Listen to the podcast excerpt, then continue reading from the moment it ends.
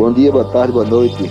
Estamos de volta na área, Rádio de Ficha, hoje falando sobre rock and roll, as coisas que nos influenciaram, as coisas que nós vimos e que fizeram que nós mudássemos a nossa opinião. Sejam todos bem-vindos. Então, minha gente, a gente está gravando esse episódio hoje, no dia 12 de julho. Então, amanhã, dia 13, é o Dia Mundial do Rock. E por isso a gente vai dar uma pausa naquela série de episódios que a gente estava fazendo sobre as memórias do underground, que inclusive, se você ainda não ouviu, vai lá. Tem dois episódios dessa série que estão muito massa, com convidados muito legais, falando curiosidades da cena underground no interior do Nordeste. E fora esses, também temos mais quatro episódios já em várias plataformas. Vocês querendo conferir, é só ir lá no Instagram Radiola Underline de Underline Ficha e conferir lá onde uh, os episódios estão disponíveis. Mas enfim, voltando. A gente vai falar hoje, é, fazer um episódio especial também, porque como não, sobre o Dia Mundial do Rock. Então, vamos embora falar um pouquinho do contexto histórico, quem começou com, as, com isso daí, a história do Dia do Rock e, claro, falar um pouquinho das nossas experiências e das nossas histórias, que também é massa da galera saber, né? É, vamos começar falando sobre Sister Rosetta Farp, a mulher que criou o rock and roll. É, o rock é envolvido em muitos mistérios, né? Assim, todo mundo fica perguntando quem criou, quando surgiu, aonde iniciou. Mas assim, o fato é que o rock foi criado por uma mulher negra que decidiu que não ia seguir nenhum tipo de padrão até então vigente na, no formato musical da época. A Sister Rosetta nasceu em 20 de março de 1915 em Cotton Plant, Arkansas, Estados Unidos e é considerada por todos os especialistas do ritmo como a criadora do rock and roll. Com seu jeito autêntico, ela alcançou grande popularidade nas décadas de 30 e 40, graças à sua mistura única de letras gospel e com violão elétrico. A primeira música dela que fez um grande sucesso foi gravada em 1944, Strange Things Happen Every Day, e foi a primeira música gospel a figurar no top 10 da Billboard. É, ela inspirou Elvis Presley, B.B. King, Bob Dylan, Chuck Berry, Etta James e toda aquela galera ali do início que criou o rock. Rosetta morreu em 1973 e em 2007 ela foi induzida ao Blues Hall of Fame. É massa, né, a gente pensar como o rock and roll, um estilo que a gente gosta, a gente curte e que, inclusive, muitas pessoas religiosas têm preconceito. Você imaginar que ele surgiu basicamente dentro da igreja, né? E através de uma mulher, como a Edmar falou, negra numa época onde o preconceito ainda era extremamente brutal, não que hoje não seja, mas naquela época era muito mais. Além de mulher negra, ela era bissexual. Vendo a história dela, eu descobri que ela foi casada duas vezes com homens, mas ela também teve um relacionamento com uma mulher que cantava junto com ela. Inclusive, ela é conhecida por quebrar vários tabus é, na época, a, apesar de todos os preconceitos. E essa música que o Edma citou, uh, Strange Things Happens Every Day, ela fala justamente disso, do essas strange things, essas coisas estranhas, era o preconceito que ela passava, do tipo, é, tinha hotel que ela não podia se hospedar por ser negra, tinha restaurante que uh, os músicos, ela era acompanhada. Outra coisa interessante, que tem muito a ver também com a história do rock, é de que pela primeira vez assim na música, é, músicos brancos e negros estavam tocando juntos. Então, os, os integrantes da, da banda brancos, eles iam nos restaurantes, pegavam comida e levavam para ela dentro do ônibus. E você pensar que o rock, né, é, nasce num ambiente como esse e com o advento da eletrificação do blues, é que o, o rock se torna possível, que inclusive é, é, interessante dizer que essa eletrificação do blues, que acabou levando a, a chegar ao, ao, estilo como nós conhecemos como rock, uh, um, dos pontos importantes com isso foi a criação da guitarra de corpo sólido, que antigamente a, a, a, guitarra ela não era, ela era como um violão, né? ela era oca. E depois surgiu a guitarra como a galera já conhece mais agora, que ela é completamente sólida. Então o surgimento dessa, dessa guitarra é, possibilitou essa eletrificação do estilo, que foi se juntando com outras coisas e tal. Por causa da questão do preconceito, no início, é, o rock ele não era muito popularizado, ele não tocava nas rádios. É, como era feito por negros, basicamente, é, no início ele era chamado, inclusive, de race market, que era música feita por negros para negros, porque a galera não misturava essas coisas. E o rock nasce, inclusive, inclusive com isso sendo um estilo que unia as pessoas de, de, ambas as cores, né?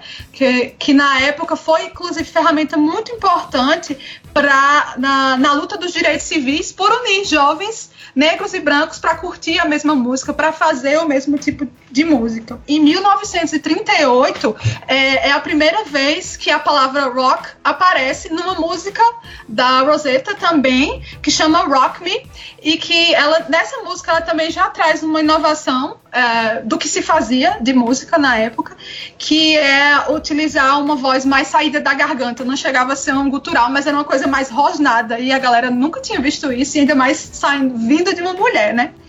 Então é, é, interessante você pensar que o rock nasce nesse contexto, né? Da evolução de um estilo, de uma música feita por negros para negros, ele se populariza e é, tem como grande uh, pedra fundamental uma mulher uh, negra e, e bissexual que influencia os grandes nomes, porque aí o estilo foi evoluindo, as coisas também foram mudando, chegando novas tecnologias, a exemplo da guitarra, e e eles vendo que estava havendo uma popularização, então o mercado quis investir também nisso, então parte desse princípio, por exemplo, o, o termo rock and roll foi criado em 1951 por um DJ Alan Fridger em Cleveland, que ele ficava tocando essas músicas do Race Market, inclusive, e repetia várias vezes a, a expressão rock and roll, rock and roll, para se referir a esse tipo de música. Em 1955 acontecem várias coisas que vão se sucedendo e que são grandes marcos, como por exemplo, foi o ano em que se teve o primeiro single de, de, rock, de rock que foi pelo Billy Hallen, que é o Rock Around the Clock. Teve é, o Chuck Berry, que é visto por muitos como o pai do rock, um exímio guitarrista e tal, um exemplo para muita galera, que inclusive dizia que tinha se inspirado na Rosetta também. O Johnny Cash, que por muitos não é considerado rock, ele grava Folsom Prison, que é aquela música, aquele, aquele CD, né, que ele gravou dentro de uma penitenciária. O Little Richard lança também uma música muito conhecida por todo mundo, que é aquela Tutti Frutti, e o Cal Parkin uh, lança uma música também muito conhecida, mas que só foi se popularizar de verdade quando Elvis Presley regravou, que é a Blue Sweat Shoes. Então, uh, como Magali estava falando, uh, o rock ele, ele, surge negro, ele, ele se torna, ele começa a ficar branco, por assim dizer, a partir do, da mistura com country, com a música country. Então a gente vai ter Bill Haley, vai ter uma série de, de, de cantores que vão fazer essa mistura do blues, uh, do gospel, do rhythm blues com, com o country. E uh, o estilo ele vai se tornando popular. Um ponto importante que a gente deve lembrar do, do rock também, que foi muito importante para o fortalecimento do estilo, foi o surgimento de uma gravadora chamada Sun Records. Essa gravadora ela su surge em Memphis, no Tennessee. Uh, ela foi fundada por um cara chamado Sam Philip, e Sam Philip nada mais, nada, nada mais é do que o cara que lançou Elvis Presley, Carl Perkins, Roy Orbison, a Johnny Cash, surgiu no rock e o Jerry Lewis. Então a, a Sun Records é, é, foi uma gravadora seminal para a existência do rock, assim, uh, principalmente para surgimento dessas estrelas brancas do rock. E o curioso é que a, a Sun ela ainda existe, a gravadora, e você pode, qualquer pessoa pode ir lá e gravar um EP uh, na Sun. Eu tenho um amigo, o, o Tony Presley, que ele foi para foi na Sun lá em Tennessee, em Memphis, no, no, Tennessee, e gravou uma música de Elvis no mesmo lugar onde Elvis gravou pela primeira vez. Então é uma história bacana. Outra coisa interessante com relação ao rock é que ele não é só a música, né? Ele é atitude. Ah, caras como Little Richard Uh, eu acho que eles foram muito importantes para marcar essa questão da, da, da, atitude. Eu, esses dias eu estava dando uma olhada no, no, YouTube, quando da morte do, do, do Little Richard, ele morreu agora uh, dia 9 de maio, aí eu fui revisitar o, o som dele, cara, e é assustador um cara negro, gay, subir em cima de um piano e um programa branco, é um programa de, de, de um apresentador branco para a classe média americana, e ele simplesmente quebrar todos os padrões do programa e todo mundo espantado. E a gente deve lembrar que era o período da segregação racial nos Estados Unidos ainda. O Little Richard ele é um cara que, que, que tem essa atitude rock and roll que depois vai ser copiada por vários outros músicos, como Elvis Presley, um, um músico de rock que uh, uh, o pessoal não lembra muito, mas é um latino, Rich Valens, que é o cara que criou La Bamba, também que fez muito sucesso, morreu no desastre de avião. Ele e o, o Buddy Guy uh, morreram no, desastre do avião. E foi um cara bem importante para o estilo também. Então, são algumas coisas que a gente deve lembrar. E, assim, a popularização do estilo, na verdade, ele vai acontecer com a chamada invasão inglesa.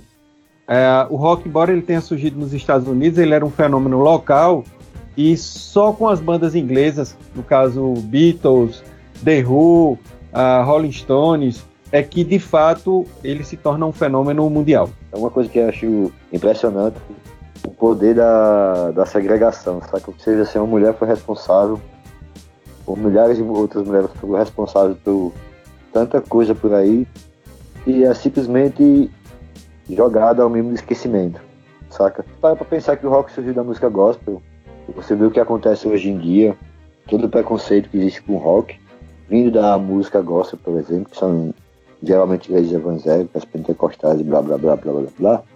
É foda saber disso. Que você, que se não fosse uma mulher, mais uma vez, a gente provavelmente não teria rock.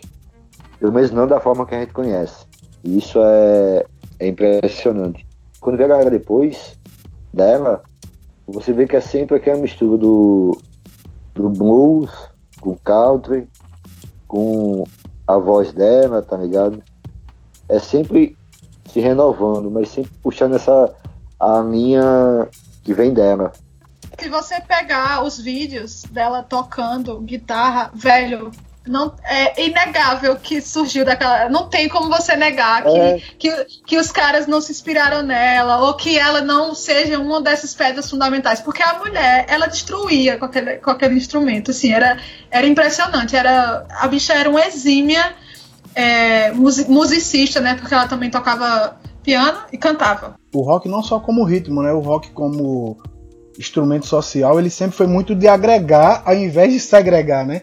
O rock tinha, tem muito essa característica de juntar e sair subdividindo em outros estilos e ritmos. Esse fator também que eu acho bem importante. Então, galera, uh, o motivo principal da gravação hoje, assim, é celebrar o Dia Mundial do Rock.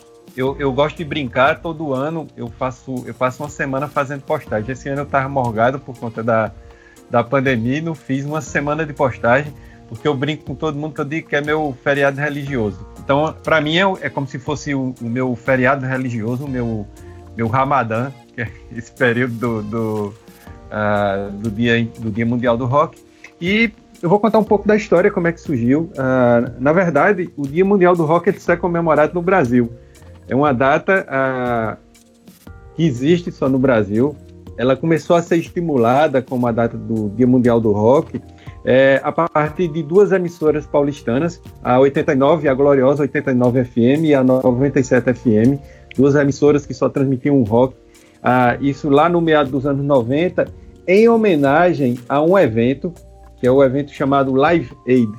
O Live Aid foi um evento do, é, que, foi, que aconteceu no dia 13 de julho de 1985 e foi um evento de ajuda humanitária várias bandas como The Who, Status Quo, Led Zeppelin, Dire Straits, Queen, David Bowie, B.B. King, Rolling Stones, Sting, U2, Paul McCartney, Phil Collins e Black Sabbath. Olha só que, que festival, velho. Uh, eles se juntaram para uh, ajuda humanitária para o combate à fome na Etiópia. Por conta desse evento, do, no dia 13 de julho de 85, é que essas rádios brasileiras determinaram que seria o dia do rock, o dia mundial do rock, e é o dia mundial do rock no Brasil. E a gente comemora como um feriado religioso, de fato, porque nós é roqueiro com força. É isso aí, mesmo. Eu acho que é uma sugestão do Phil Collins, né? Que ele falou que esse dia devia ser instituído o Dia Mundial do Rock a data não pegou mundialmente, né? É curioso que tem, tem algumas emissoras fora, emissoras pequenas fora, que eles estão começando a comemorar essa data também. Ano passado, ah, tiveram algumas comemorações em emissoras de rádio online ah, fora do Brasil. Então, de repente, é uma coisa que pode se espalhar, né? E a gente pode... foi influenciado e daí agora a gente vai influenciar de volta. Eu só digo o seguinte, Capaz. galera. A, a semana do 13 de julho, todo roqueiro tem que entrar em período de jejum, de jejum alcoólico, para deixar para beber só dia 13 de julho, que é o dia de incorporar todos os deuses e os espíritos dessa... Pô, eu já tô sabendo que você não tá seguindo muito bem essa religião aí, não, viu? Pelos stories de, de ontem. É, eu acho que ele não. Ele não foi muito fiel, não, nessa essa história aí, não. E como todo bom roqueiro, eu sou um pecador. É premissa, né? Então. Que, que Sister Rosetta Tharpe não lhe escute, né? Porque. Essa menina devia ser uma careta. Quem? Sister Rosetta? É. Tá eu acho que não, hein? Olha aí. Bichinho, tocando blues lá na puta que pariu. Meu irmão, eu acho que essa ideia de que rock ou qualquer outro estilo musical é, é ligado ao demônio, ou sei que, deve ser alguma coisa dessa nossa época, assim, tá ligado? Só pode ser, porque a, a bicha era, era muito deve... religiosa. Ela, a carreira dela inteira, inclusive, ela cantava músicas religiosas e todo mundo aceitava ela muito bem. O povo da igreja devia ser puto com ela. Isso é música Mas ela. Não, pô, todo mundo. Ela, ela, chama, ela era conhecida. Inclusive, muito, muito da fama dela foi graças à igreja. Ela lotava, ela lotava os, os templos e tal. A mãe dela casou ela com um cara, o primeiro casamento dela. Esse cara só casou com ela porque quando ela ia cantar na igreja, vinha um, um galeroso. Aí o que, que o cara fazia? Botava ela pra cantar lá e o dinheiro só entrando no bolso dela, tá ligado? Quando a bicha se ligou de que essa era a real intenção dele, ela pegou e vazou. Tá eu quero lá isso aqui. Aí, ó, tirou o time dela e foi fazer a carreira, tá ligado? Mas ela. ela... Rock and roll. Essa história do, do, do, do, capiroto, eu acho que tá muito ligada à história do Robert Johnson. Sabe?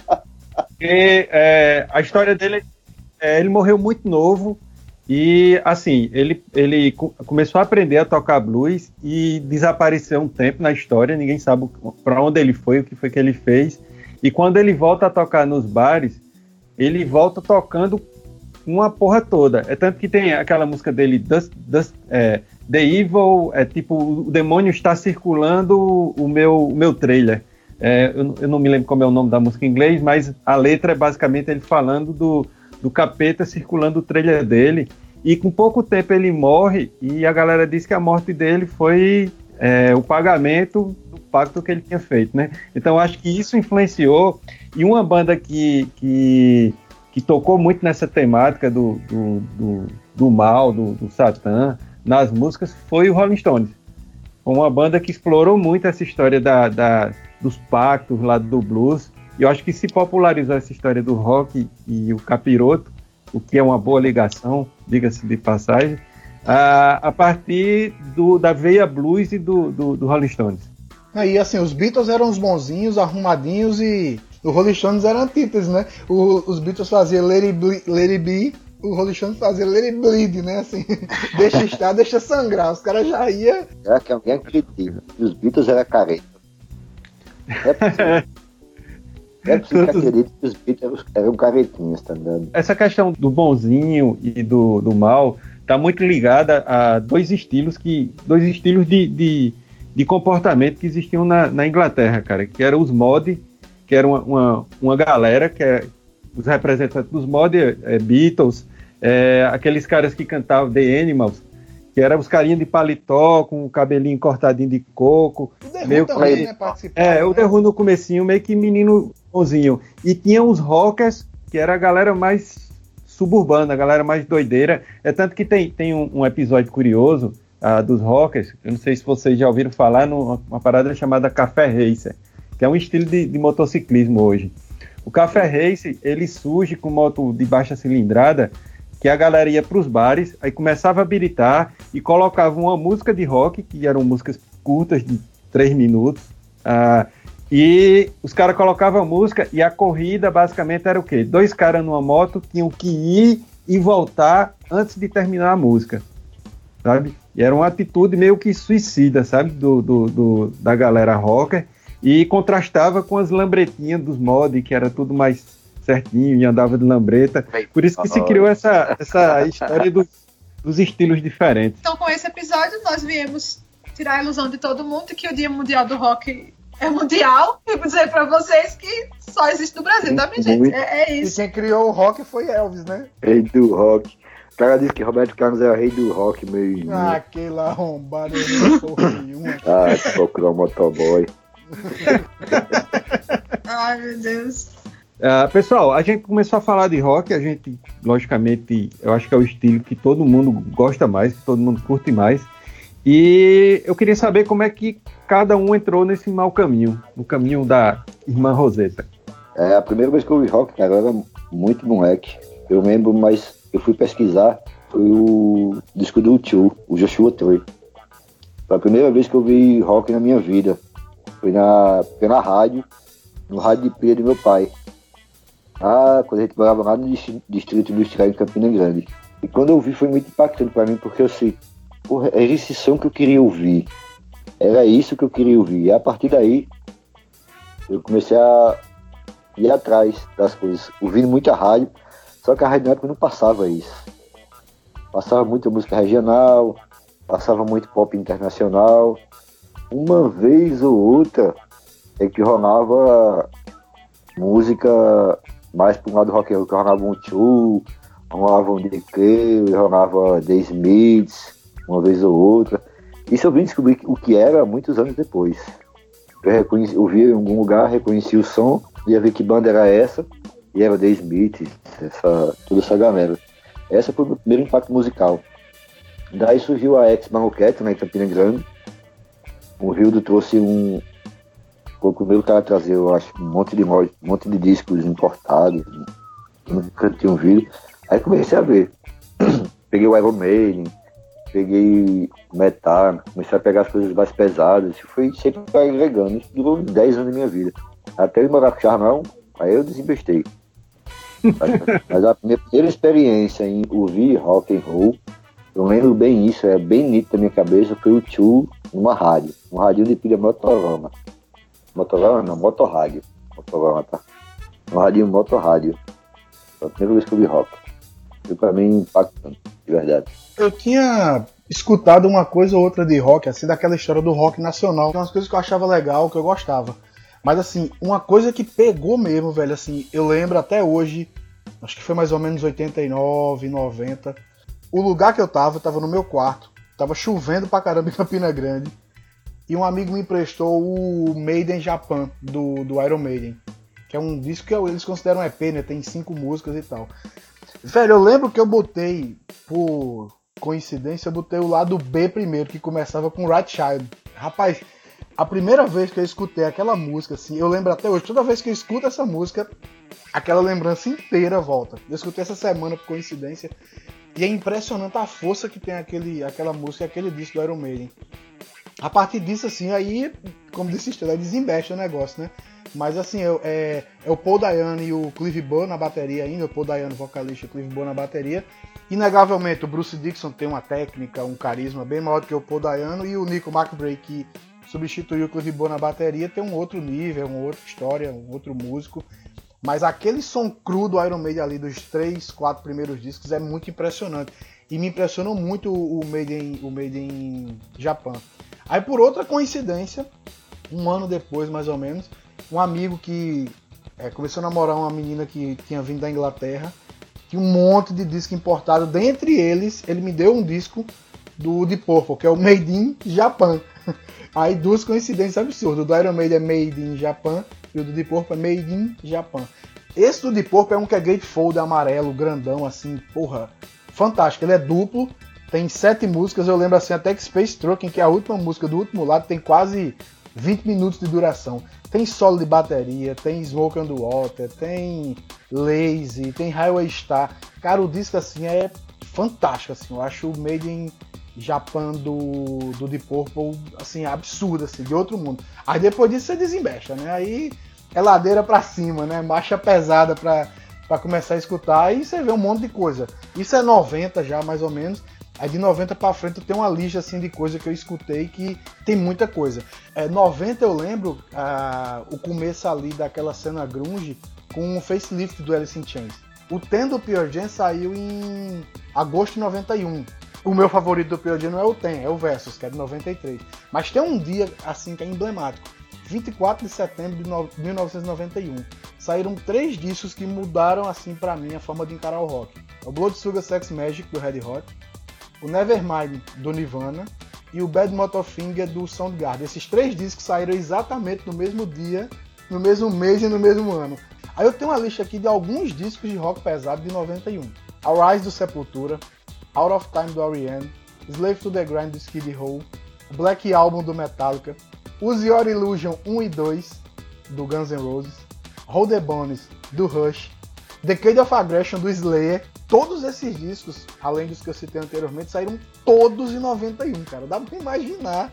Aí em 92 também tem outra enxurrada de discos. Tem Fate No More, tem Black Sabbath com Dio, Dio voltando pra banda, que é o The Humanizer.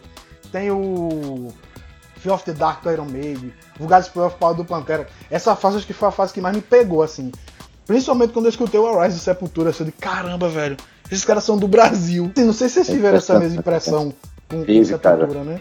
Com certeza. Teve essa impressão, eu tive essa impressão do Sepultura com o Benedito Remédios, cara. Que, que negócio bem feito, bem tocado, tá ligado?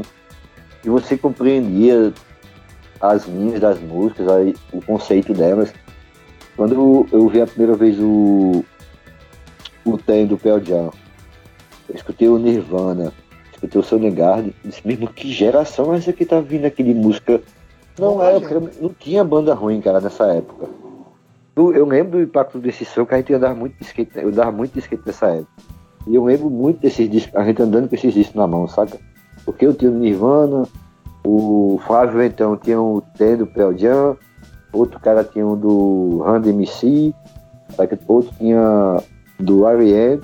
Era uma produção musical, velho, que eu ficava, meu irmão, que coisa irada. E eu ficar muito frustrado por não ser músico. Gostar tanto mesmo, queria, era esse som que eu queria fazer, era esse som que eu queria ter desenvolvido, queria ter criado, tá ligado? E eu fico, meu irmão, é muito bom. O, fazer uma sessão de skate, ouvir uma sessão de skate, ouvir Nirvana, meu irmão. E a galera vê Nirvana hoje só conhece o cabo que morreu com um tiro na cabeça, né? Mas a gente que viu a história, o impacto do, da, do movimento grunge, aí quando veio eu lembro muito, tá? É uma comparação que eu fazia muito, velho. O movimento grunge com o movimento emo que teve. Meu irmão, ficava olhando, puta que pariu, essa galera tá muito fodida. Olha a diferença, Pelanza pra Kurt Cobain, velho. Olha a comparação. Não é, velho, assim. Não entenderam nada. Não foi uma progressão, saca assim. Não é como você pegar o, o, o disco do Sepultura agora e você ouvir ele. Irmão, que disco da porra os caras conseguiram fazer, velho, depois de sei quantos anos de banda, tá ligado? Era isso que os caras deviam ter feito, pegado e teve, terem tido a continuidade. Depois do momento grande, ia, ia namorando, criando formas. Mas a galera era tão doida, velho, que ninguém se ligava pra isso. Era só curtir o rock and roll da época e foda-se o resto, sabe? Rapaz, pra Na época de 2000, eu gostei de Cristãosa, era meu ídolo. Deve ter sido não, pelo amor de Deus. Não foi pro show de restart, fala a verdade, tu foi pro show nunca de restart. Nunca fui, nunca gostei. Eu fui pro show de restart, fui. Eu, não, nunca... Assim, pra ser, pra ser bem sincera, pra ser bem sincera, eu não saberia dizer quando foi que começou, porque, assim, sempre teve muita influência é, de tipo de eu conviver com os meus tios, meu pai, minha mãe, e era a galera que ouvia muita coisa diferente. Eu tenho certeza que com certeza mesmo eu já tinha ouvido rock antes, mas eu acho que para dizer assim, eu ter, eu me entender de gente, eu escutar uma coisa e dizer assim, eita, Isso é que sabe aquela coisa que você escuta que realmente lhe, lhe puxa de alguma forma. Então, acho que a primeira coisa que me pegou mesmo, que eu disse assim, eita, eu, e eu nem sabia que era rock, na verdade, mas que me chamou a atenção e que eu quis ir atrás de, de escutar, eu acho que foi Legião Urbana.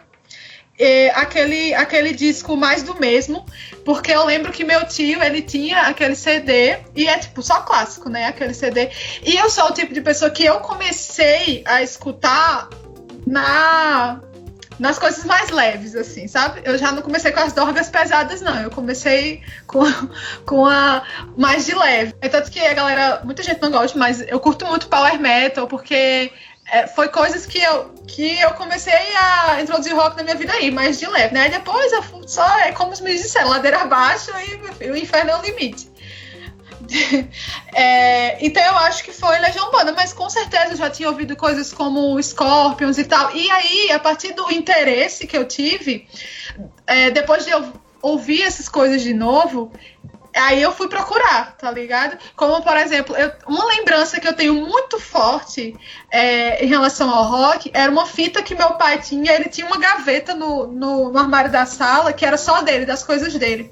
E tinha uma fita nessa gaveta. Eu lembro de eu abrindo a gaveta e tinha uma fita cassete do Dire Streets. Era do Brothers in Arms, aquela que é a guitarra né, na capa. E eu vi e achava muito foda, eu achava linda, mas eu não lembro de escutar aquela fita. E depois, escutando o som, já conhecendo outras coisas, um belo dia eu vi aquela, aquela, aquela capa de novo. E daí eu eu tive o interesse de ouvir e foi tipo assim, amor à primeira vista, né? Aquele, aquele álbum do, do Dire Straits é muito foda. Então, eu lembro também da minha mãe, é, escutava uns CDs, mas não era uma coisa que ainda chamava minha atenção de um jeito para me levar mesmo pro estilo. Eu acho que isso aconteceu através desse desse CD do Legião Urbana. Tenho muitas memórias de, de, de quando eu escuto, comecei a escutar rock. Eu acho que rock é uma coisa que marcou minha vida sempre. É meu estilo. Eu, eu, eu, me visto, eu vivo rock and roll até hoje. E a, a a, os primeiros contatos que eu tive foi a galera de casa que escutavam Beatles, Rolling Stones eventualmente, mas não era uma coisa que, que você se prendesse a escutar. Era aquele som que você eventualmente escutava em casa. Até que uh, minha irmã, ela começou a escutar rock. Ela ganhou uma fita de um, era uma fita cassete de uma coletânea chamada Top Hits. Top Hits tinha Yes, tinha, deixa eu ver, tinha Yes, eu acho que tinha The Smiths, tinha algumas bandas uh, mais conhecidas. E quando ela fez 15 anos, eu era moleque, ela é, é mais velha do que eu, 4 anos, e eu fui o DJ da festa dela. Eu fiquei responsável por rolar o som. E o som basicamente era o que ela estava escutando na época, que era Yes, a, ela, ela escutava Marillion, que é uma, uma banda de, de, de, de, rock progressivo, a Pink Floyd, a, era mais esses sons e eu comecei a gostar, né? É tanto que tem, tem uma história curiosa que a gente teve uma treta, que ela tinha um microsystem que ninguém podia tocar. E uma vez eu fui expulso no cacete do quarto dela porque eu entrei escondido e fui escutar esse, essa fita Top Hits. Ela me pegou pelas calças e jogou para fora do, do quarto. É uma coisa que ficou na minha memória, sabe? Depois disso daí, a, a gente teve uma, uma, professora de violão, quando eu comecei a aprender a, a, tocar violão, e ela passou como a primeira música Stay to Heaven, do Led Zeppelin. Pra gente aprender aquela introdução. E aí eu comecei a ficar encantado, cara. E montei uma banda com o velho William Rogers, o Lila do skate. A gente montou uma banda para infelicidade do, da galera do prédio que eu morava, na garagem do prédio. E era o auge do, do rock brasileiro. É, Paralamas, é, Engenheiros do Havaí. E a gente levava esses. A gente, guri velho, guri velho, 11 anos, 12 anos, 13 anos de idade. Uh, titãs, titãs bastante. E aí foi quando eu comecei a sair, né? Aí pra calorada, e a molecada todinha pra calorada, a gente para as caloradas da universidade, para escutar a banda de, de, de, rock nacional, que era o som da época, sabe? O som que, que rolava era, era, era rock nacional. E pronto, a partir daí, velho, eu fui contaminado pelo rock, comecei a escutar sons mais pesados. Eu acho que um período, dois períodos marcantes para mim, depois desse período do, do, rock nacional, foi quando eu, eu passei uma, uma, temporada em Natal, meu pai tinha tido infarto e, e a família foi toda para São Paulo, eu fiquei aqui no Nordeste. Eu fui para casa de uma tia minha, com uma camisa preta e uma bermuda preta. Dois meses depois, minha mãe voltou, eu estava com a mesma roupa, com a mesma camisa. Uh, então eu já estava contaminado mesmo, andando de preto. E o som que eu escutava nessa época era The Cure, é, Sister of Mercy, umas bandas mais, mais góticas, muita coisa punk, eu estava começando a escutar. Sons que me impactaram nessa, nessa época, 88, 89, velho, foi Sepultura, acho que foi um negócio para mim assustador. E uma fita cassete que eu ganhei de, de um amigo, Paulo Matias, que é meu amigo desde de moleque, trabalha inclusive comigo hoje na universidade.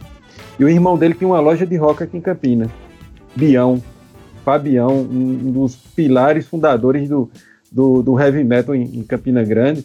E ele gravou para mim uma fita que tinha Black Sabbath, Creator e Iron Maiden. Quando eu escutei aquilo e, e, e, o Peace of Mind, algumas músicas do Peace of Mind, quando eu escutei aquilo eu pirei, velho.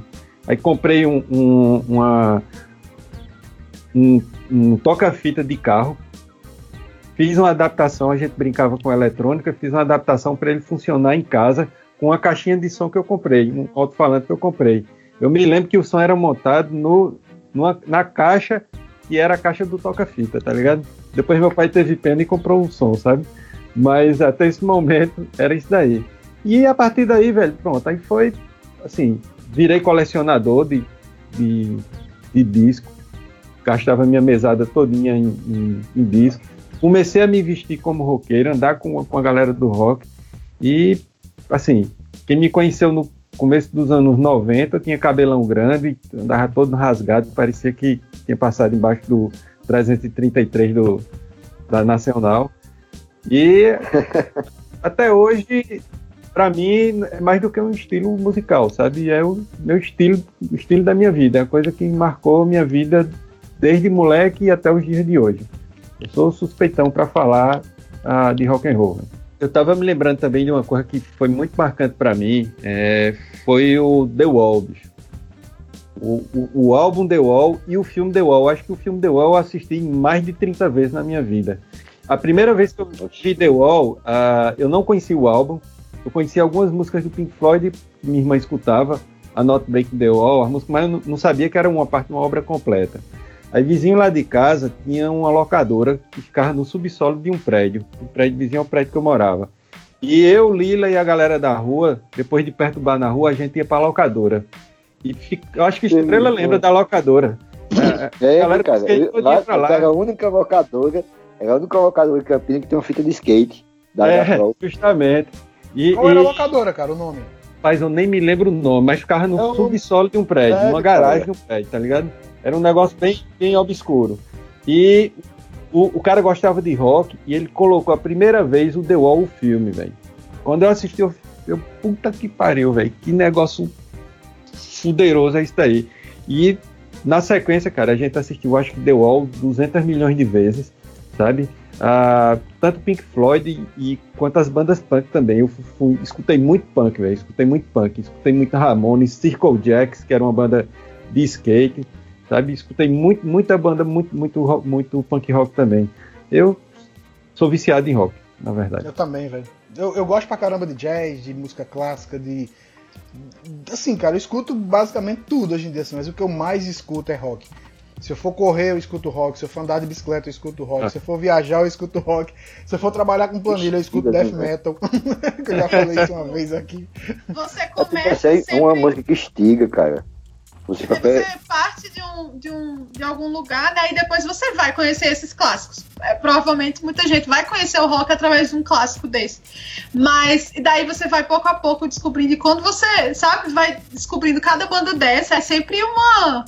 Um, uau, né? Tipo, quando você. A primeira vez que eu escutei Pink Floyd, que eu via muita galera falando, eu digo, o que é isso? Aí fui pesquisar, meu irmão. Quando eu vi, que eu já vi, inclusive, quando eu fui conhecer, eu já vi em vídeo. Aí era um trecho do filme do, do, do The Wall, tá ligado? Eu lembro bem, velho, que eu, a gente, eu ficava muito ansioso, eu era comercial da revista Bis. Sim. Então tinha as críticas, eu sempre conhecia muito disco antes de ouvir.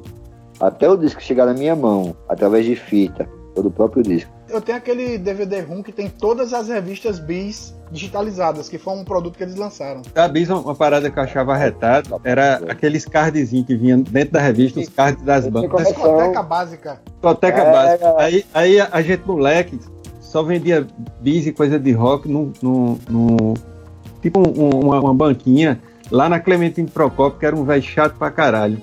A gente chegava para ver as revistas, para ver as críticas, porque comprar a revista que era bom, ninguém comprava. Aí fazia a barreira, um ficava lendo e o outro tapeando o velho, pedindo alguma coisa para ele, para ele não ver que a gente tava lendo, porque quando ele sabia que a gente tava lendo, ele plastificava a revista, tá ligado? Para poder, pra poder a gente comprar. Era foda isso daí. A, a gente carecia demais de informação. Uma coisa que, que é bacana a questão do, do rock também é você, enquanto guri, adolescente, pré-adolescente, se sentir diferente, cara. Sabe? Eu, eu mesmo, assim, eu estudava no colégio de, de, de freira, colégio tradicional na cidade, e eu era da minha turma o único que escutava rock, tá ligado? Eu é, tinha um colazinho de Yango, cabelo meio grande, e assim, eu me sentia o pica das galáxias, tá ligado? Porque eu era diferente dentro do colégio. Aí depois eu, eu reprovei, aí me mandaram para um outro colégio, que era a, o CA, que era o colégio de E o CA, velho, para mim foi chegar no parque de diversão da Disneylândia, porque todo é. mundo é. escutava rock, tá? Todo mundo no colégio escutava rock, velho. Assim, então você chegava, era a galera, ninguém ia de farda no colégio, todo mundo ia com camisa de banda, ou ia, entrava com a farda quando chegava dentro do colégio, tirava a camisa e era camisa de banda pintada à mão, velho. Eu queria fazer uma pergunta fácil para vocês, uma pergunta super capciosa. Se alguém chegasse para vocês assim e dissesse: Eu queria escutar rock, que disco você me indica? Tem que ser um. Velho, sem, sem dúvida, se um ET chegasse e dissesse: Cara, eu quero escutar rock, eu iria indicar High Voltage da ACDC, cara. É o disco mais rock and roll do mundo. Bon Scott uh, uh, tem aquela música I, I Wanna Be a Rock and Roll Singer. Eu acho que quando o cara coloca aquele disco no começo, que começa aquele riff, pronto, aquilo ali já arrepia e e já mostra o que é o estilo, é uma, uma síntese do estilo, é o High Voltage do ACDC, que é uma das bandas mais foda do, do rock and roll. Aprovado. Pode crer. É boazinha, viu? Esses caras sabem tocar. Sabe, tem um guitarristazinho lá que é mais ou menos. Bonzinho. E as músicas não são é. iguais. Não, nem o, nem o Batera toca a mesma batida. Mas vai fazer igual. vai lá. Porra nenhuma, tu acha? Meu irmão, assim, um disco que eu acho que quando eu vi a primeira vez que eu fiquei muito impactado, assim, foi Dark Side, do Pink Floyd. É um disco, assim, muito complexo, uma mensagem muito foda nele. Começa pelo design gráfico da capa, o quanto foi revolucionário na época, o som que os caras conseguiram extrair com a tecnologia que eles tinham na época. O sistema de gravação do disco para mim também foi muito muito impressionante. E esse, com certeza, para mim, seria um disco que eu levaria comigo. Onde eu for, o Melvin só, isso aqui é rock. Não é um rock pesado, não é a palmeira, mas é uma coisa bem tocada. E dá prazer, você para pra ouvir e fala, que, que música gostosa de ouvir, que coisa massa. Deixa você no astral bom, saca? Eu sempre achei isso muito Pink Floyd. Eu tinha a coleção toda do Pink Floyd. Todos os Pink Floyd eu tive. Todos os vinis saca? E assim, eu ouvia tanto, vi tanto, mas o Dark Side, cara, porra, pra mim é. é eu, eu considero, porque o The Wall ele é o álbum mais comercial do Pink Floyd, eu acho. É um álbum que todo mundo conhece por causa do filme, por causa da história, da, da história que o, o Muro quer falar. Os caras que, o que eles queriam representar com aquilo na, época do Muro de Berlim, toda aquela história o abrangênciamento do fascismo na época na Europa, que é história toda que ele conhece. Mas o, o Dark Side, ele tem uma pegada diferente para mim, saca? Então esse seria o disco que eu levaria comigo, com certeza. Oh, muito difícil, viu? Gostei não desse negócio, fiquei pensando muito tempo. Mas eu acho que eu levaria, a primeira coisa que eu faria é levar em consideração a pessoa. Porque, né, tem gente que a gente sabe que teria que começar leve, pegando leve, tem gente que a gente sabe que já podia começar, né, injetando umas doses mais pesadas, assim.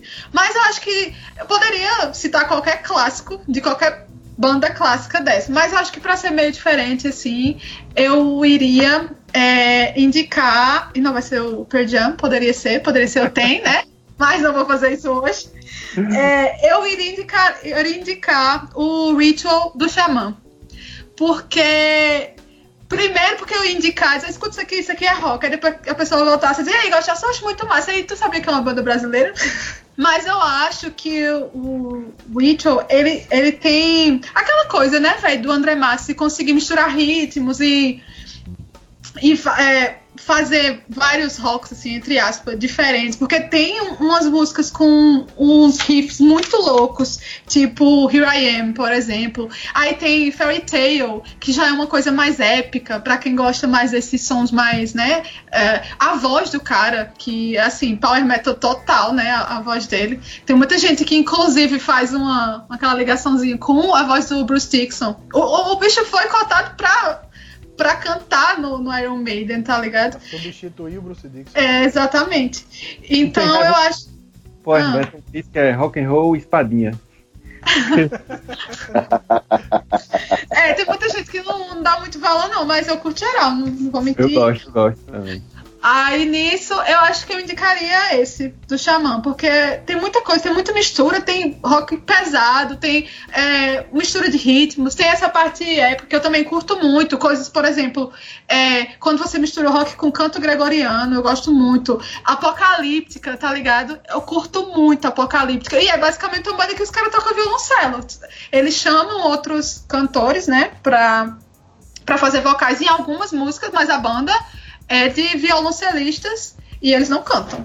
Então eu acho que dentro desse disco você consegue pegar um pouco de, de cada coisa e feito de uma forma assim, excepcional. Aí você pode dizer, ah, mas você poderia ter indicado, por exemplo, um álbum do, do Angra, que na época do André Matos, que foi até antes, né? Até que podia, mas eu prefiro Xamã, e aí eu deixo vocês aí com essa polêmica, porque é isso. Eu que joguei a pergunta, eu consigo indicar um dos anos 60, um dos 70, um do 80, um do 90, do 2000. Você consegue indicar tudo isso, né? Eu, eu fiquei pensando se eu conseguiria indicar um disco que fosse um disco novo. Mas aí, velho, eu fui fazendo uma lista e fui fechando, secando. Eu cheguei no Led Zeppelin 4, velho eu acho que o Led Zeppelin 4, assim, pra eu mostrar pra alguém, ó, escute isso aqui, que isso aqui é rock. Um disco que começa com Black Dog, cheio de compasso composto lá. Tem Straight to Heaven, aí não dá nem pra brigar. rock and Roll, que é a segunda música, pulei só. E do lado B, cara, a última música, que é When the Leaves Breaks, cara, que tem assim o melhor som de bateria já captado no universo. Aquele som, aquela levada que John Bonham faz no começo daquela música, cara, assim, é um é um arregaço. Isso eu quero perguntar o que é um som de bateria. Eu digo, escuta o Delivery Breaks aqui, cara. Você vai escutar um som de bateria. É, perguntar a vocês três momentos assim que vocês consideram gloriosos de, de, de sua vivência no rock and roll. Pode ser um show, pode ser um, um momento que você teve um contato com, com um músico. Então, ou o momento que você tocou, para quem toca. Então, quais foram assim os três momentos que você diz, caralho, foi foda? Eu, eu sempre gostei muito de Sepultura. E eu vi o Sepultura, nunca. Aquele show em Campina Grande eu não consegui ver com o Max. Mas eu vi o Sepultura lançando o primeiro disco com o Derek, eu vi o show. Então tinha o Sepultura com o Derek. E no ano seguinte eu vi o Soulfly. Aí eu vi o Soulfly, que era Max sem o Sepultura, né? Então eu tava com um grande amigo meu, Alexandre Magno, que por sinal mora em. tá morando em Portugal agora. Acho que foi 2000, esse show foi no Abril por Rock, lá em Recife foi assim um divisor, cara, uma, uma coisa muito marcante, porque a gente conseguiu entrar no camarim para conversar com os caras. E eu, eu, assim, eu não tinha essa ideia de. Eu já tocava, já tinha feito show e tal, mas eu não tinha essa ideia de conhecer uma banda ou um cara na envergadura do Max Cavalera, né? E ele foi super educado comigo. Ele pediu desculpa porque tava indo pro hotel, que tinha estourado a voz e tal e tal. Deu uma palheta para mim, uma palheta para Alexandre, nova. Essa não valeu. E depois me deu uma usada. Então eu tenho, eu tenho duas palhetas de Max. Eu tenho uma nova e uma usada. A usada eu guardei que ele usou no show e a nova que ele tirou do bolso eu dei para um meu primo Ian Davi. Ian tá com ela guardada lá de, de souvenir. Então, sim, foi um momento bem marcante. E em 2016 teve show do Cavaleira Conspiracy, que já é Max com Igor. E eu vi o show do lado do palco.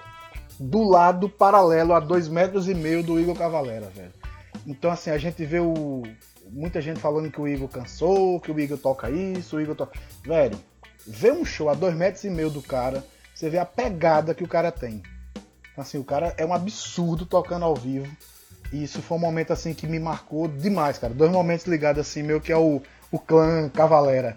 E um de, de tocar, aí não foi tanto rock, mas foi um momento muito rock and roll. O Aerotrio tava tocando no Fenart em João Pessoa, num daqueles teatros do Espaço Cultural, não vou lembrar o nome do teatro agora. E quando você está tocando em teatro, você não consegue ver a plateia.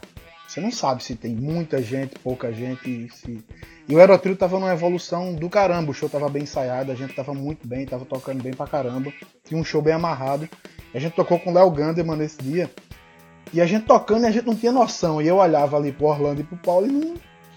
Cara, quando acabou o show, o teatro tava completamente lotado.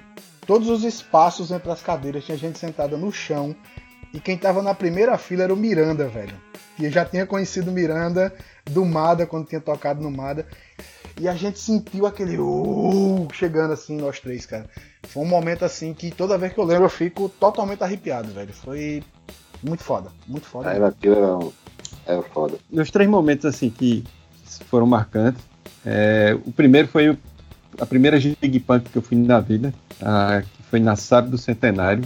Foi a primeira vez que eu vi uma roda de fogo na vida com uma banda chamada Descarga Violenta e Banda Cuspe. Aquilo para mim foi, foi impactante, um moleque. Cheguei um bocado de, de galera se esmurrando e, e empolgando, foi, foi chocante. O segundo momento, a banda não é tão boa, mas foi a onda do show que foi foda. Que foi a inauguração da Panorâmica FM em Campina Grande, com capital inicial, num palco que tinha quase dois metros de altura. E, velho, eu acho que foi o show mais insano dos meus tempos de guri, tá ligado? Eu tenho foto desse show, depois eu vou mandar pro grupo. A gente, uma gurizada, Rai, a, a, galera todinha. E foi um show, velho, que Nego Shell, que era um amigo da gente, foi pular do palco, foi dar um mostre do palco de um show de capital inicial e a galera abriu o bicho caiu no chão, tá ligado? Esse show, esse show, eu não me lembro como é, como é que eu cheguei em casa, velho. Eu só sei que eu cheguei em casa e a cena que eu me lembro é de minha mãe dando um banho em mim, sabe? Foi um show histórico. E o terceiro momento assim mais foda que para mim foi pela banda e pelo momento foi a última turnê do Black Sabbath com 13, que eu inclusive encontrei com Magali no show no Borubi em São Paulo. Acho que foi um show pra, pra mim. O show terminou na chuva, cara. E a galera, os velhos se abraçando, a galera se abraçando e chorando no meio da chuva. Foi um show, assim, histórico. Então foram meus três grandes momentos. Pronto, então eu vou, eu vou pegar, deixa que o último que o Sóstenes falou foi o show do Black Sabbath. E para falar os meus, porque indo do terceiro para o primeiro, o terceiro momento para mim mais marcante também foi o, o, show do Black Sabbath, que foi em 2016, né? Eu acho 2016, que foi isso. 2016. Lá no Morumbi. E, inclusive o show não terminou na chuva, não. Ele foi todo na chuva. Na chuva. Parece que, que eles, a, teve uma banda antes e tal, tava de boa. Quando os bichos botaram o pé no palco, a chuva começou. Mas não era pinguinho, não, meu filho. Era uma, assim.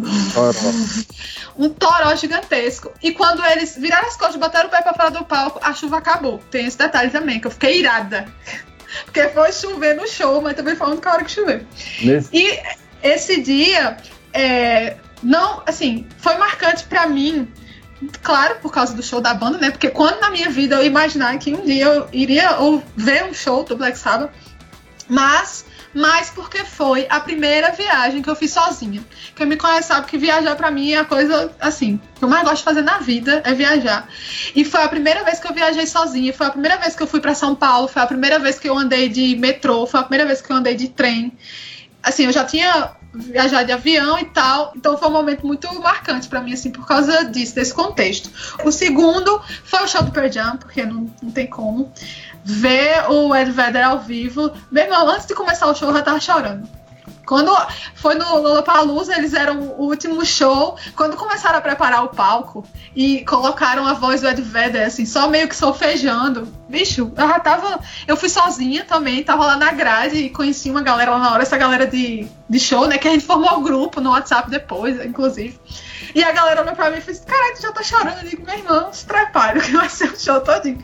E ver aquele cara que, assim, tudo que você pensa que é um rockstar. Porque nem sempre você vê, às vezes, clipes na, na internet e tal, de shows antigos, mas quando você chega no show de verdade, o cara não, não é aquilo por algum motivo. Naquele dia, ele não age daquela forma, mas o Ed Vedder não. Ele é aquele cara daquele vídeo antigão, ele cantando Evan Flow, que ele sobe na, na, na parada do palco e, e, fica pendurado. Ele é aquele cara que sobe na, na na caixa de som, que pula do palco, que se joga pra lá, se joga pra lá, a gente pensa que ele vai se arrebentar todinho.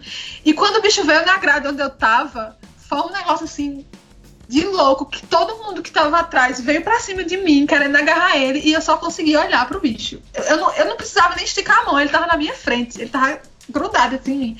E eu nem, não encostei um dedo nele, porque eu só fiquei assim, abestalhada, olhando, meu Deus, esse homem existe, ele está aqui. Mas enfim. Mas o primeiro de todos, para mim, a minha experiência com o rock, assim, eu acho que eu já até falei isso no, no podcast em outro episódio. A, mi, a experiência mais incrível para mim foi ver o Roger Waters, velho. Porque é um espetáculo. Quando na minha vida eu ia imaginar ver um Floyd? E ainda mais o espetáculo que é, assim, em termos de, de áudio, você fazer um show num estádio, como foi que eu fui no, no show de Brasília, que foi no Mané Garrincha lá. E tem uma qualidade de som, como o show daquele cara tem, de que porque o Black Sabbath, o Black Sabbath, pronto, o Pink Floyd é, tem muitos efeitos sonoros, né? Do tipo, você tem a voz do cara, mas por trás tem um, um grito, alguma coisa assim, e de você estar tá olhando para o palco, prestando atenção nos gráficos, que também são belíssimos atrás do cara, e de repente aquele som de, de fundo parece que tá vindo de trás e você automaticamente vira porque parece que tem alguma coisa atrás, tá ligado? E é, vinha o, o, o Pig, né, e tal, vem de repente um balão do, do, do Pig, assim, no meio da galera bicho, é um, é um espetáculo, assim. Então, para mim, a, a, experiência mais marcante de, de tudo, com certeza foi esse show do, do Roger Waters, que foi agora em 2018, né? Até porque todo aquele contexto político que estava rolando e, e, a parte política do show também tem, tinha essa coisa. E quando o bicho começou a cantar Another Break in the Wall, e tinha umas crianças no palco dançando e os bichos e as crianças abriam assim o, o macacão, tá ligado? E tinha, tinha o nome Resist. Meu irmão, eu me tremia, eu tentava gravar o vídeo e eu me tremia e a lágrima descia. Eu digo, caralho, meu irmão, que negócio doido, tá ligado? Só, só o rock mesmo pra fazer isso com calma, porque é foda. Cara, assim, a primeira lembrança, grande lembrança que eu tenho em relação da a música, o rock and roll, é o show de Sepultura em Campina Grande a primeira coisa que eu vi na minha vida, pessoalmente, relacionada a qualquer tipo de música. Foi o primeiro show. Foi o primeiro. E quando eu cheguei, eu andava de skate na época. Quando eu cheguei para ver, eu vi, eu mesmo tinha visto cartaz pregado lá em frente ao CAD, Sepultura, Céu, Campina Engano. Porra, massa. Aí eu fui dar uma de skate, na volta, fui pra lá, pro céu. E quando eu cheguei lá, não conhecia ninguém. Não conhecia ninguém. Não sabia quem era, não sabia quem era Sepultura, não sabia nada de nada. Só entrei com a minha camisa amarela, destoando totalmente da galera assim. Depois me encabulei com a camisa amarela, tirei a camisa, botei no bolso da bermuda. E fui Roda de Pouco. Foi a primeira experiência. Foi mais que eu conheci o Adriano, conheci é, Zé Carlos. Enfim, essa é a primeira lembrança que eu tenho do, show de banda, que foi o show de Sepultura aqui na Grande. E eu lembro do, do barulho que, é, que eu via. Era muito forte, eu lembro dessa sensação daquele da guitarra muito pesada, muito distorcida, eu tava muito perto da caixa de som e brrr, eu, caralho, que é isso, velho? Como é que isso é tocável? É que a galera gosta disso? Porque eu não compreendia o som. Pra mim era som porrada, era metal, meu amigo, era pau na moeda, como se diz. Até eu chegar a entender isso, foi anos depois que eu vim entender o que é que eu tava vendo, velho. Caralho, eu tive, esse, eu tive um momento histórico e nem percebi. O segundo momento que eu tenho foi o show da Offspring, lá em Recife. Foi o meu primeiro show de banda gringa. E eu tava assim com a galera muito massa e eu fiquei muito doido no show. E tem um episódio no show que a banda que abriu o show do, deles não soube tocar a música, errou umas três vezes. E na hora do show, os cara, o vocalista perguntou, vocês querem ouvir rock and roll? Vocês vão ouvir rock and roll agora. E tocou a música. Eu não lembro qual era a música, velho. Eu lembro dessa passagem, dos caras tentando tocar a música, e o cara tirando essa no palco e tocando essa música. Foi inesquecível. E ver a galera pulando. Eu tava num, num certo momento, na metade do show, fui pra um camarote lá, e eu vi a galera pulando no show, meu irmão. Um, uma briga não tinha, não tinha um empurrão, não tinha ninguém triste, ninguém chorando, cara feia, sabe? Todo mundo feliz, só simplesmente curtindo a boa música. E o terceiro grande momento que eu acho que foi um dos mais marcantes da minha vida, velho, foi quando eu tinha um bar. O Bronx, meu segundo bar, o Bronx, que a gente fez um circuito do rock lá, um monte de banda de fora, e eu vi o bar com duas mil pessoas, saca? E um segurança só. 3 mil, 2 mil pessoas e um segurança tomando conta de tudo, assim. E eu vi o poder que a música tem, saca? Quando você de fato é a música pela música, não tem estresse, velho. Tudo correu muito bem, saca? Todo mundo saiu feliz. Eu lembro da, da galera das bandas de fora que vinham falar. O Debage tocou lá no. Eu lembro do ter tocado. Quando eu vi, eu falei, caralho, que banda é essa? Dois moleques, velho. Os caras destruíram assim no palco de um jeito que eu nunca tinha visto. Ver bandas do, do Brasil todinho no circuito rock, ter a possibilidade de ir pro bar, ver a possibilidade das pessoas da minha cidade, ver uma coisa de qualidade, feito pro cara da galera, que eu, que eu sou da galera de lá. Me considero, vocês sabem disso, a gente é. Ver meus amigos indo, saca, chegando aí, caralho, gente, que negócio bom, velho. Saca, e tudo funcionou perfeitamente. E eu nitidamente isso. Eu ter saído, uma hora que eu saí para dar uma respirada, lá fora. Eu cheguei lá fora, velho, a galera começou, começou a olhar para trás, olhar para mim e começaram a me aplaudir. Meu irmão, fiquei um, é um misto de constrangimento, mas assim, com orgulho, que eu tava vendo meus amigos muito felizes, velho, que tava acontecendo, saca? Foi um momento muito especial assim, na minha vida que eu vou levar pro resto, pro resto dela, com certeza. Esses foram meus grandes momentos. Bem, a gente já falou de um monte de coisa boa, banda boa e tal, mas vamos agora para uma pergunta assim, complicada. Se vocês fossem escolher uma música para tocar no velório, enterro, sei lá, no momento da partida de vocês, dessa para uma melhor ou pior, nunca se sabe, né? Não vamos criar expectativas. Qual seria a música que vocês escolheriam para este momento? Essas perguntas são foda. Eu também acho. É, porque assim, um, um, tipo de música que marcou muito minha vida e que eu escuto até hoje. E sempre me remete muitas coisas boas. É a Rage Blood do Slayer. Uma música marcante da minha vida demais. Andei muito de skate ouvindo esse som. Muitos amigos meus tocavam muito esse som perto de mim. Sabe? Foi uma música bem marcante. É a música romântica que eu levaria comigo, com certeza. Deixar ela lá tocando enquanto eu tava, estiver chegando às portas do céu. Descendo o, o, o buraco. indicar na bolsa abaixo. Eu, eu, tenho, eu tenho umas instruções já que são passadas às minhas filhas, como vai ser o processo do, do velório. E tem uma, uma sequenciazinha, porque começa com uma Way, cantada por Elvis Presley, no momento que. que pra fazer a galera chorar. É, não tem um momento que o padre, que o padre reza, aí não vai ter o padre. Então vai ser é, My Way, do Elvis Presley. Aí na hora de jogar no buraco, coloca qualquer uma do Ramones para dar um chute e empurrar para cair no buraco. Certo? E no final, quando começar a jogar a terra, que é aquela parte sofrida que todo mundo tem que chorar, porque é bom, é a You Want a Dark do Leonard Cohen. Então, para fechar assim, aí a última parte de terra termina com, com aquela frase, né? You want a dark? Puto, viu, velho? Eu me aqui pra música. o bicho vai na maciota jogar três. Não, não é isso. Ele tem que fazer isso.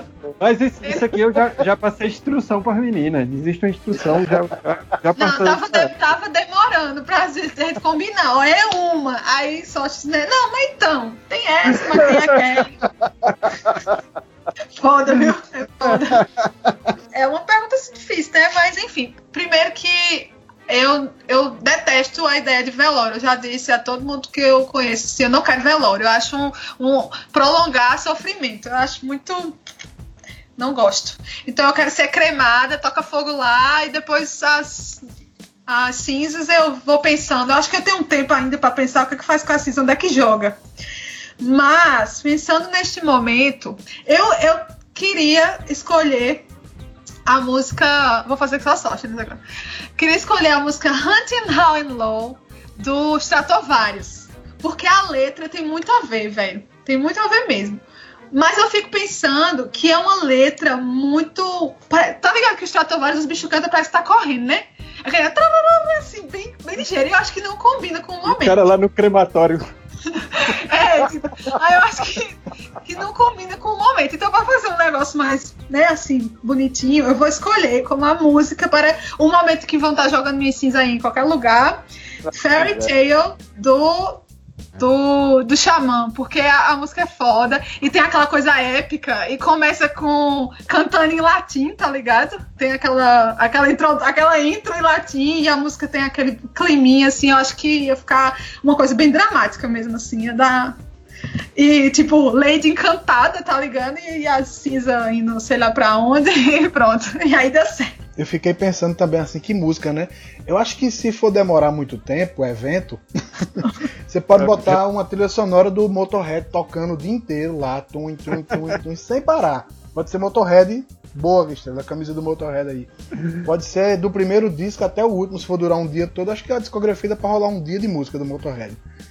E no momento assim que disser, velho, agora vai, eu queria que fosse Planet Caravan do Black Sabbath. Agora vamos para a parte das dicas, né? Eu vou começar num oferecimento de Netflix, não, brincadeira. Vamos para as dicas do episódio de hoje. É, eu vou indicar o, o can, um canal do YouTube chamado Rocking Time, que eu achei muito interessante. Quando eu estava fazendo as pesquisas para o episódio de hoje, eu descobri esse canal. E é massa porque eu, cada episódio do cara é um ano na história do rock. Então vai ter lá 1955, o que, que aconteceu? 1956, então todo, cada episódio é um ano. Ele fala de fatos históricos do, do rock e também no início ele faz uma intro falando de coisas gerais que estavam acontecendo no mundo, que não necessariamente tem conexão, mas que são interessantes. Eu queria indicar também o documentário sobre a história da Rosetta Tharpe, que chama The Godmother of Rock and Roll, Sister Rosetta Tharpe que é muito massa. Tem, é, você pode pesquisar no YouTube, tá lá. Tem a versão legendada também. É bem interessante para conhecer a história dela direitinho, né? Porque a gente fez um resumo aqui. E para não deixar de falar de Netflix, né? Netflix, eu achei uma série de documentários que tem lá chamada Remastered. Ele não é tipo uma série que tá tudo junto, são document pequenos documentários que estão separados, mas se você jogar lá na busca Remastered, vai aparecer, eu acho que são uns sete. E é massa uhum. porque eles são documentários sobre fatos históricos que têm alguma ligação com é, o rock. Por exemplo, tem, eu assisti três já que eu achei bastante interessante, que é o do John Cash, que fala de, de quando de um evento que teve que ele foi cantar para o presidente Nixon. A, assim, para mim, o início principalmente dá um embrulho no estômago, porque tem toda aquela coisa de nacionalismo americano que eu detesto. A primeira frase que, que ele fala no, no, no, documentário, assim, eu, eu fiz, ixi, não vou nem assistir isso. Mas dá uns plot twists no final e é massa, eu recomendo a, assistir. É o contexto ali da Guerra do Vietnã e também do da luta pelos direitos civis, então é muito massa. Uh, tem o do Bob Marley, que não é rock, mas enfim, né? De, quando ele sofreu aquele atentado lá. O outro que eu assisti, que eu também achei interessante, é a história de Salomon, agora eu não vou lembrar o nome dele, que é um cara africano que criou a base basicamente criou aquela música do Rei Leão, sabe? Aquela Wimawe, Wimawe. O bicho criou essa música em 1900 e bolinha e ela foi levada por um americano, para variar, para os Estados Unidos e foi sofrendo algumas algumas alterações na base e se transformou naquela música que fez muito sucesso uh, com a Disney. E a história, basicamente, a história do cara e meio que a família dele, depois de muito tempo tentando receber alguma coisa, porque o cara foi o criador e nunca recebeu nada, não tem nem noção do sucesso que a música fez, tá ligado? Então é uma série de, de documentários bastante massa e que eu acho que vale a pena. Eu acho que são cada episódio, cada doc tem uma hora, eu acho que, que vale a pena dar uma conferida. Ah, vai ser um, um, álbum e um filme. Ah, o álbum é, é um álbum para quem quer conhecer alguns clássicos do rock and roll, do rockabilly, rockabillysão clássico, que é um álbum que eu escutei moleque e que me marcou muito, que é o Jive Bunny and the Master, and the Master Mix. É, esse Jive Bunny and the Master Mix foi um grupo de DJs que se juntaram para fazer mixagem com só com o som dos anos 50, só com rockabilly dos anos 50. É, esse álbum se chama Come On Everybody, é, Jive Bunny é o grupo, e tem assim, praticamente todos os clássicos, Cal Perkins, Fat Dominos, é, Bodiley, então toda a galera tá lá, só que mixado e é bem divertido. E o filme que eu indico é o The Dose do Oliver Stone, que é um filmaço, assim, um filme muito rock and roll, a história da banda The Doors. Ah, é um filme bem reflexivo, com, com, as histórias lá do Jim Morrison. E é um filme bonito, acho que é Val Kilmer que faz o, o, o papel do, do, do, Jim Morrison. E é um filme é que, foda. E é clássico, assim, para quem gosta de rock. É muito foda esse filme. Os meus são duas dicas também. Uma, a Netflix tem que patrocinar a gente, então eu vou indicar uma série do Netflix chamada The Eddie, EDDY. É uma série que se passa nos bairros multiculturais de Paris. E a trilha sonora não é de rock, mas é baseada no jazz. É, basicamente o cara tem um, um bar, um clube de, de, jazz. E a história gira em torno disso, é um drama, é bem legal, a trilha sonora é fantástica. Então, The Ed lá no Netflix. Outro é o livro, é o Wasted for Children, do Flea, baixista do Red Hot.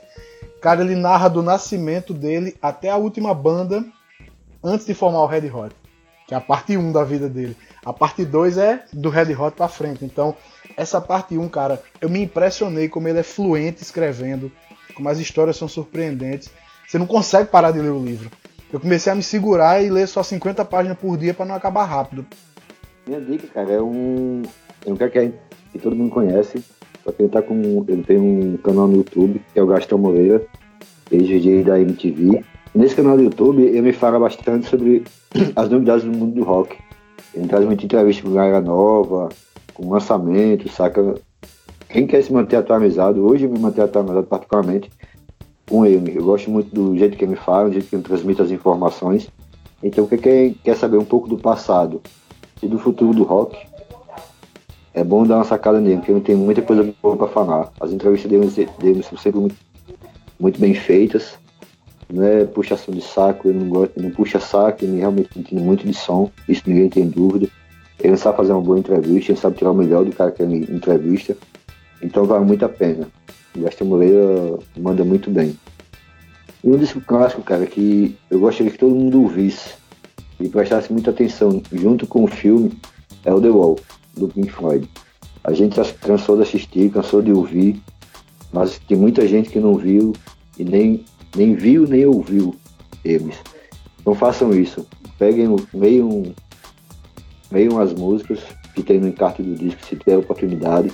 Leiam, saibam da concepção do filme, vejam o filme, escutem o som, que vocês vão ter outro entendimento do que está acontecendo hoje no mundo. Você vê que nada mudou, saca? O sistema é brutal, é foda, e a gente e a música do rock and roll é isso, é lutar contra isso. Então qualquer roqueiro que seja contra isso, para mim, não passa de fascista. É isso. Chegamos ao fim, né? Comemorem o dia do rock, ouçam rock, entendam rock. Saibam que. E sigam a gente no Instagram pra ficar por dentro dos assuntos que a gente vai estar falando aqui, né? Porque sempre vai rolar muito rock, então acho que vale a pena. Usem máscara, álcool gel e lavar as mãos. Certeza.